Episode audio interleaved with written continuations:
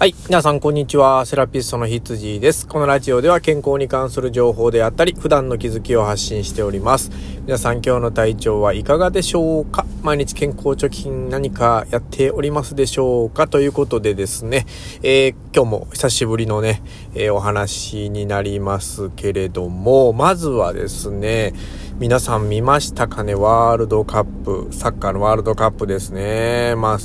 感動しましたよね。僕は、あの、4年に1回、ね、きっちり見るようにしてるんですよね。で、えっと、僕が高校生ぐらいの時に初めてね、日本がワールドカップ、フランス大会に出てですね、えー、そこからもう何大会かもずっと連続でね、出てますよね。で、決勝トーナメントにはですね、今回で4回目ね、行くことになったんですが、えー、惜しくもね、クロアチアに、えー、PK 戦で負けてしまうというね、ことだったんですけれども、まあ、でもね、ドイツに勝って、スペインに勝って、日本中が湧いてね、まあ本当に感動をもらって、勇気をもらって、うん、このコロナ禍でね、うん、心が沈んでる方も多い中でね、すごくいいニュースだったんじゃないかなっていうふうに思いますね。えー、人間ってやっぱりね、体が元気だけじゃなくて心も元気でないと、えーと、なかなか前に進めないっていうのもありますのでね、えー、今回のサッカー日本代表からね、いただいたものっていうのは、えー、日本中ね、まあ、どの人もですね、勇気づけられたんではないかな、いただいたんではないかなと思いますね。素晴らしいものをね。で、まあ、この場を借りてね、えー、ありがとうございます。ということで、えー、また4年後ね、頑張っていただきたいな、というふうに思いますね。えー、今までこう、積み上げたものを若い人たちがね、あの、どんどんどんどんまたアップデートして、え素晴らしい日本代表を作ってね、で、また4年後に挑戦するという。これね、こう、なんか物語があっていいですよね。うん。で、見てる方も、本当にまた4年後が楽しみになりますし、まあ今回でね、強豪とも戦えるっていうことが本当分かりましたからね。まあ本当に毎回期待しかないなっていう感じですよね。まあ、本当に僕らが、まあ、ちっちゃい時っていうのはね、もう野球ばっかりだったんですよね。野球かさ、野球か相撲みたいなね、スポーツは。で、まあ、他のスポーツってもあんまり盛り上がってなかったように思いますし、まあ、僕はいろいろスポーツね、あの、やりましたけど、中学で卓球、高校でバレーボールみたいなね。えー、で、大学行ってからスノーボードちょっとやってましたけど、まあ、全部なんかこう、ね、今となってはすごいメジャーなスポーツで盛り上がってますけど、まあ、これも、あれですよね、若い子が、すごい子が出てきて、で盛り上がってるっていうような感じなので、だからすごい人がね、どのスポーツ業界にも、えー、一人はいますよね。うん、これがすごいなというふうに思いますよね。だから日本も、いやー、若い子はとかってね、年いった方言う人も多いですけど、いや、若い人すげえよと思うんですよ、僕からしたらね。うん。やっぱりね、あのー、まあ、いくつになってもですね、こう、新しいものを取り入れようとかね、新しいものを受け入れようとかっていう心っていうのはね、えー、すごく重要なんじゃないかなって思いますよね。必要だしね。うん。まあ、僕もそうありたいとは思ってるんですけれども、あのーまあ、いかせね、今まで自分が生きてきた経験みたいなものはね、あのー、生かしたいですし、まあ、捨てたくないっていう気持ちも重々わかりますのでね、まあ、その辺もこう、うまくバランスとって織り交ぜながらね、えー、日々生活できたらと思いますね。はい、えーと、では本題に、えー、行きたいと思います。えー、今日はですね、まあ、すごく12月入ってから気温が下がって寒くなってきたのでですね、やっぱり高齢者さんたちがですね、寒さがね、ちょっとこう敵になってるんですよね。まあ、症状が重たくなったりだとか、まあ、怪我が少し増えたりとかね、えー、してるような雰囲気なので、やっぱ温めるっていうことに関して、ちょっと今日はお話ししたいなというふうに思います。えー、まずはですね、まあ、温めるといえばですね、あのー、カイロなんですけど、まあ、高齢者さんたちにとっては必需品だと思うんですが、このカイロをどこに貼るか問題っていうのがね、えー、よくあるんですけれども、これはまあ人によってはいろいろなんですが、まあ僕が思う回路の張り場所はね、あの、やっぱりこう、から、まあ、いつも、何回も言ってるとは思うんですけど、まあ、こう寒くなってきた時期に、こう改めて、また毎回ね、お話ししようとは思ってたので、今回言いますけれども、えっ、ー、とですね、まずこう体中の、えー、首ってついてるところですね。えー、まあ普通の本当の首ですよね。頭の下の首。で、えっ、ー、と、手首、足首。まずここですよね。この3箇所ですね。で、ここにはですね、やっぱりこう大動脈。まあ動脈ですね。大動脈じゃないね。え動脈ですね。あのー、要は、あのー、今からこう栄養を与えていきますよっていう綺麗な血のことを動脈血って言うんですけどね、そういうものが通ってる管、動脈がですね、え体表に出てくる場所なんですね。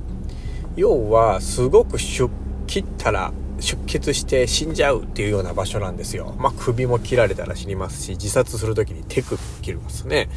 で、足首も実は切ったらね、ダメなので、で、えっと、まあ、大きな動脈を切れるとね、出血多量で死んじゃいますから、まあ、そういうところを逆手にとって温めてあげるっていうことですね。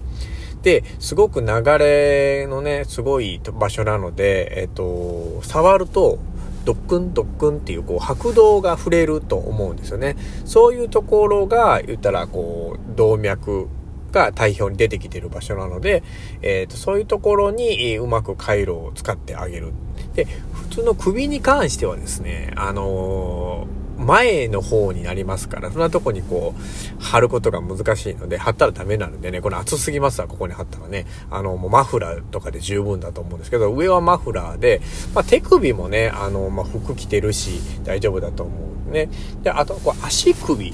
なんですよ、これポイントが。ね、足首の、この甲のちょっと少し上ぐらいあるじゃないですか。本当に足首の部分ですね。そこに貼ってあげたらすごくあったかくなるんですね。皆さんよく足の裏、足の裏に貼るんですが、足の裏って僕あんまおすすめしないんですよ。あの足の裏皮が分厚いので、温まりにくいっていうのと、こう歩く時にちょっとバランスが変わっちゃうので、あの腰が痛くなっちゃったり、股関節が痛くなっちゃったりするので、あと、まあ、貼るんであったら足首のこう上のね、足の甲の少し上ぐらいの方がいいのかなっていうふうに思います。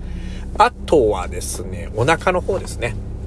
お腹は腹大動脈って言って、大きい、えー、足に行く動脈が通っています。で、真ん中、おへその、え、下ぐらいとか、まあ、おへその上に貼ってあげてもいいですけどね。まあ、そういうところに一つこう、ポンと貼ってあげるとですね、足の方の循環とか、ね、良くなって、あったかくなってくるっていうようなことになりますね。で、えっ、ー、と、まあね、えー、温めるんだったらその足首とお腹だけでいいと思うんですよ、足ね。あとはもう腰が、えー、すぐ痛くなる人だったら腰に貼ってあげてもいいですし、えっ、と、ふく、あ、ふくらはぎがよくつるっていう人だったらふくらはぎに貼ってあげてもいいのかなっていうふうに思います。ただ、あの、一枚ね、あの、肌着の上から貼ってほしいね。あの低温やけどを起こしますので、肌着の上から貼るっていうことは、えやってほしいと思いますけどね。はい。で、その回路に関してはこんなとこですね。あと温めるといえばもうやっぱりお風呂ですよね。まあ基本中ですけども、基本中の基本ですけど、まあお風呂もですね、やっぱりこう長いこと入るのがしんどいっていう高齢者さんが結構多いので、やっぱりそんな時は半身浴ですね。半身浴、あの、腰から下をしっかりこうぬくめる。めんどくさいですが、えっ、ー、と、そういうことをしてもらってもいいですし、まあ、そこまでできないんだったら、えっ、ー、と、足首、少し膝のぐらいまでちょっとこうつけていただくっていう風なことを1日、あの、1回、2回でもね、できる限りやってもらったら、あの、極度の冷え性の方っていうのは対応できるのかなっていう風に思います。はい。あとはですね、あの、市販で売ってる、えー、洗電球であったりとか、えっ、ー、と、電気球とかね、まあそういうのを買える人であったらね、えっ、ー、と、購入していただいて、んで、まあ足のちょっとこう冷えそうなところに、さっき言ったみたいなところに、まあしっかりこう、お灸をやってあげるとか、うん、まあそういうのはもう効果的ですしね。はい。で、温めるうん、外部から温めることに関しては、今言ったようなことで十分対応できると思うんですけれども、でもやっぱり、一番、こう、効果のある温め方っていうのは、やっぱりしっかり歩くということだね。まあもう、もちろん、外からもいいんですが、外からではやっぱりね、えっ、ー、と、まあ効果は薄かったりしますんで、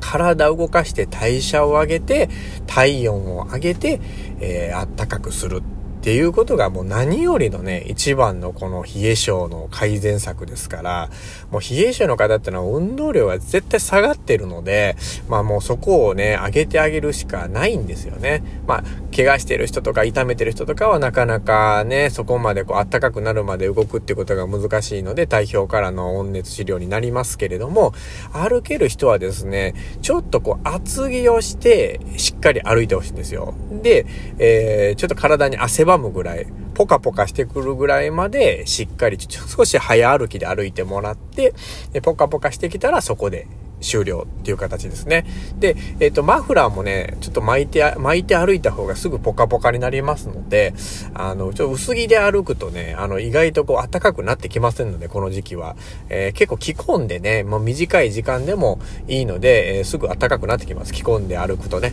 まあ、その方法でいいと思いますので、一度そういう感じで、あの、冷え症対策ね、特に高齢者さんたちはね、えー、していただいたらいいんじゃないかなっていうふうに思います。まあ、自分に合った無理のかからないこう温め方ってなんだろうなっていうふうにねこう模索するのも絶対必要ですからね、えー、自分ではなかなか見つけられないなっていう人はもう近くの専門の方ところに行ってねちょっとお話を聞くなりして、えー、ちょっと一度この冬頑張って乗り切ってほしいなっていうふうに思います、えー、今日はねちょっとこう温熱治療に関してね体の温め方に関して基本的なところを喋ってみたので、えよかったら試してみてくださいということで、えー、羊でした。ではでは。